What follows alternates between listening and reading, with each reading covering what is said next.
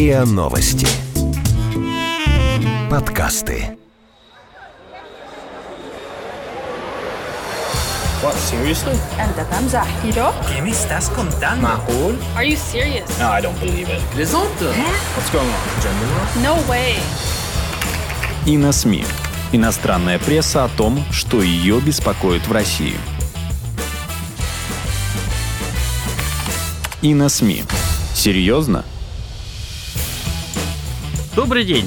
С вами подкасты «И на СМИ» и мы, редакторы портала «И на СМИ» Дмитрий Бабич и Иван Кожинов. Итак, Ваня, тема у нас сегодня взрывоопасная. Что же происходит в Грузии? События там развиваются, Грузия не дает о себе забыть. Протесты продолжаются больше недели. Сейчас в грузинском парламенте решается вопрос о снятии депутатской неприкосновенности с представителя Саакашвилиевской партии. Именно этого человека обвиняют в организации драки в Тбилиси 20 июня. Ну, из-за той самой, из-за которой пострадал не менее 300 человек. У этого депутата такое вот родное для нас имя – Никанор. Или Ники, сокращенно они его называют. А фамилия у него Мелия, значит, Никанор Мелия. И принадлежит он к единому национальному движению. Это партия экс-президента Саакашвили, нам с тобой небезызвестного, да?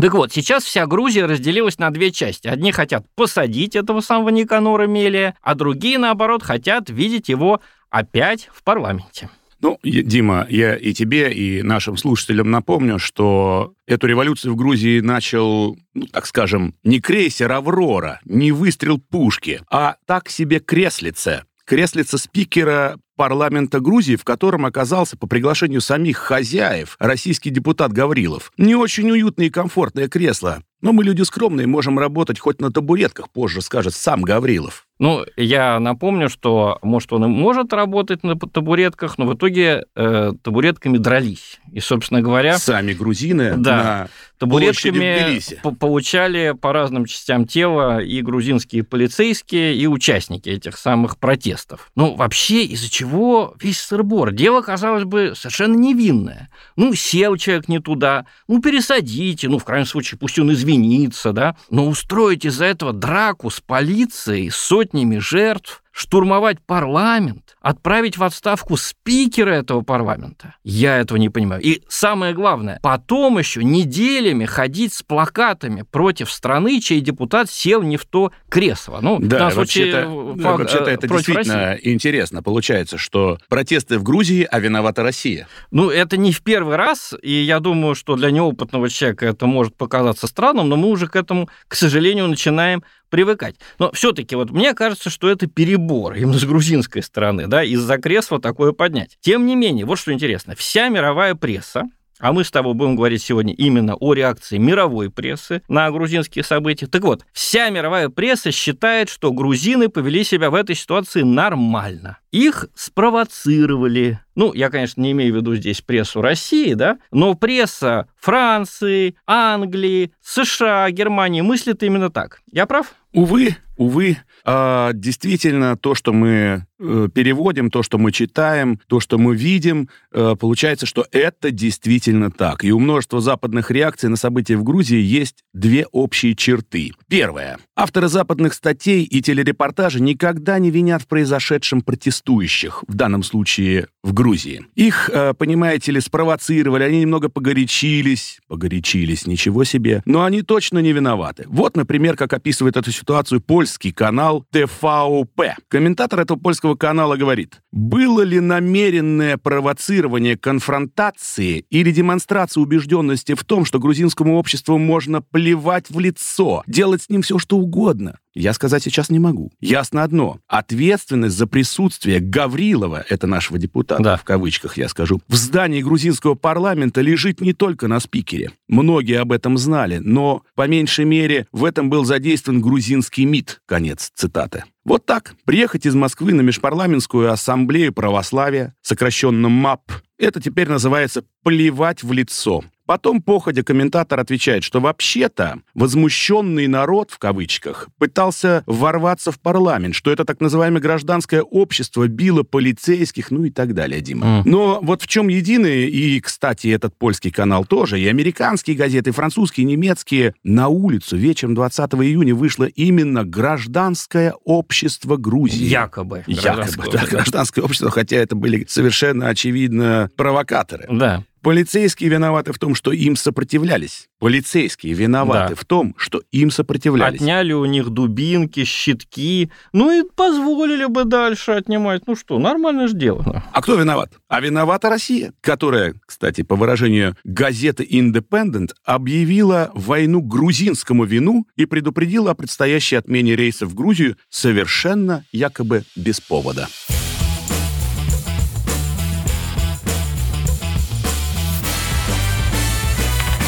И на СМИ. Серьезно?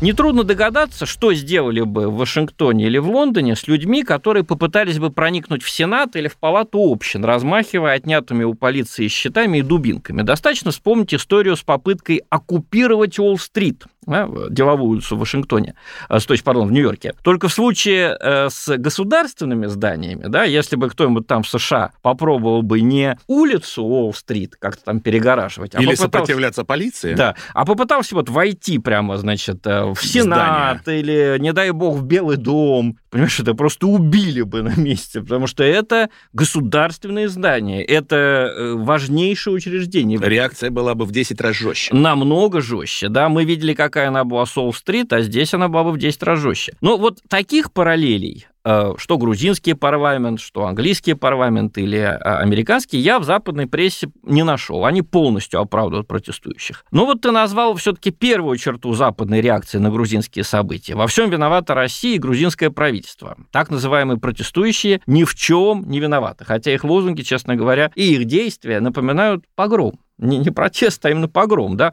Ну, а, а что это еще, когда говорят, убирайтесь из моей страны, дерутся с полицией, извини, пожалуйста, ты видел, как там была загажена улица, да? Абсолютный погром. Но все-таки, значит, вот ты назвал первую черту, а вторая черта какая? Черта вторая. Сразу вслед за объявлением первого виновного, а первый виновный всегда Россия, западные комментаторы называют и второго, а именно православную церковь. При этом достается как грузинской, так и русской церквям. Вот, кстати, самое характерное высказывание из американского журнала Foreign Policy, авторитетного издания по внешней политике. Цитирую. «Возникают вопросы о том, почему грузинское правительство вообще согласилось на проведение православной ассамблеи. Русская православная церковь уже давно служит инструментом усиления влияния Москвы в Восточной Европе и пользуется мощным влиянием в Грузии, которое глубоко религиозно», сообщается в репортаже, специально отправленной в Тбилиси корреспондентки Эми Маккинон. И это не единственный, не единичный случай. Вот заголовки другого системного западного издания Daily Beast, мощная онлайн-СМИ с большим профессиональным коллективом, издается в США. Опять же, сначала процитирую заголовок. «Вызванные россиянами, а также провокациями православной церкви бунты угрожают Тбилисскому гей-параду». Конец цитаты. То есть, понимаешь, американского автора взволновали не телесные повреждения сотен полицейских и протестующих, а то, что в возникшей сумятице оказался отменен, как ты понимаешь, гей-парад в Тбилиси. Да. При этом, если верить Daily Beast, опять же, в провале этого мероприятия организаторы гей-парада обвиняют опять же Россию. Россию. Догадался, да? Вот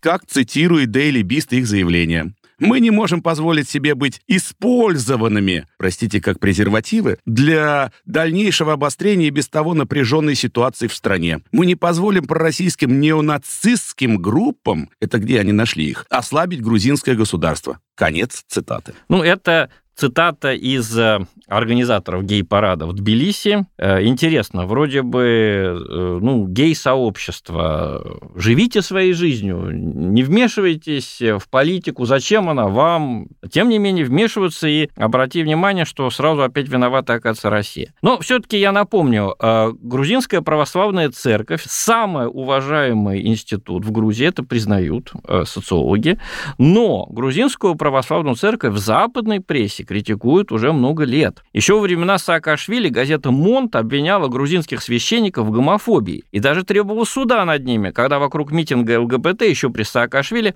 произошла драка. Самое интересное, что священники не дрались. Их обвинили в том, что они своими проповедями спровоцировали драку. Этих самых дручунов, да? да? Вот, этих самых дручунов. А получается вот как, драться против ЛГБТ нельзя. Я, кстати, с этим согласен. Зато если следовать логике западной прессы, против России драться можно. И даже нужно. И нужно, да. И против ее якобы всепроникающего влияния в Грузии тоже можно драться. Кстати, я так понимаю, западная пресса вообще вот в это всепроникающее российское влияние в Грузии свято верит. Вслед за грузинскими радикалами. Я прав? Ну, тут, к сожалению, наверное, к сожалению, это единственное слово, которое здесь мы можем сказать, ты прав. Вот, например, анализ российского влияния от американского агентства Bloomberg. Во внутренней политике Грузии Россия – тема нездоровая. На прошлогодних президентских выборах оба ведущих кандидата от оппозиции и от правящей партии «Грузинская мечта» обвиняли друг друга в связях с Кремлем. В этой связи приглашение российского депутата занять кресло спикера смахивало на капитуляцию. Конец цитаты. Супер.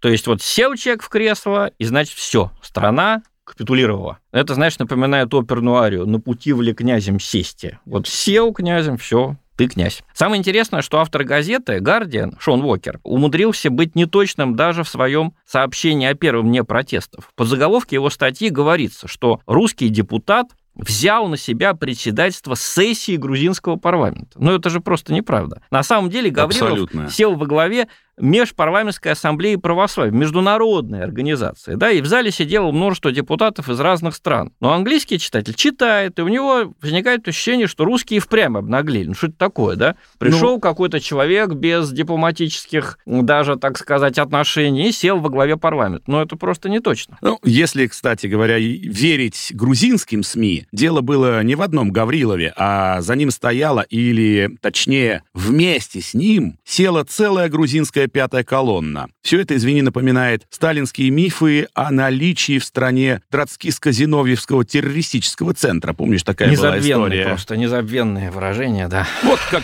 грузинские масс-медиа цитируют э, президента страны Саламе Зурабишвили. «Россия – наш враг и оккупант написала она в Фейсбуке. Пятая колонна, которой она заправляет, сегодня грозит стать еще опаснее открытой агрессии. Конец цитаты. Конец цитаты.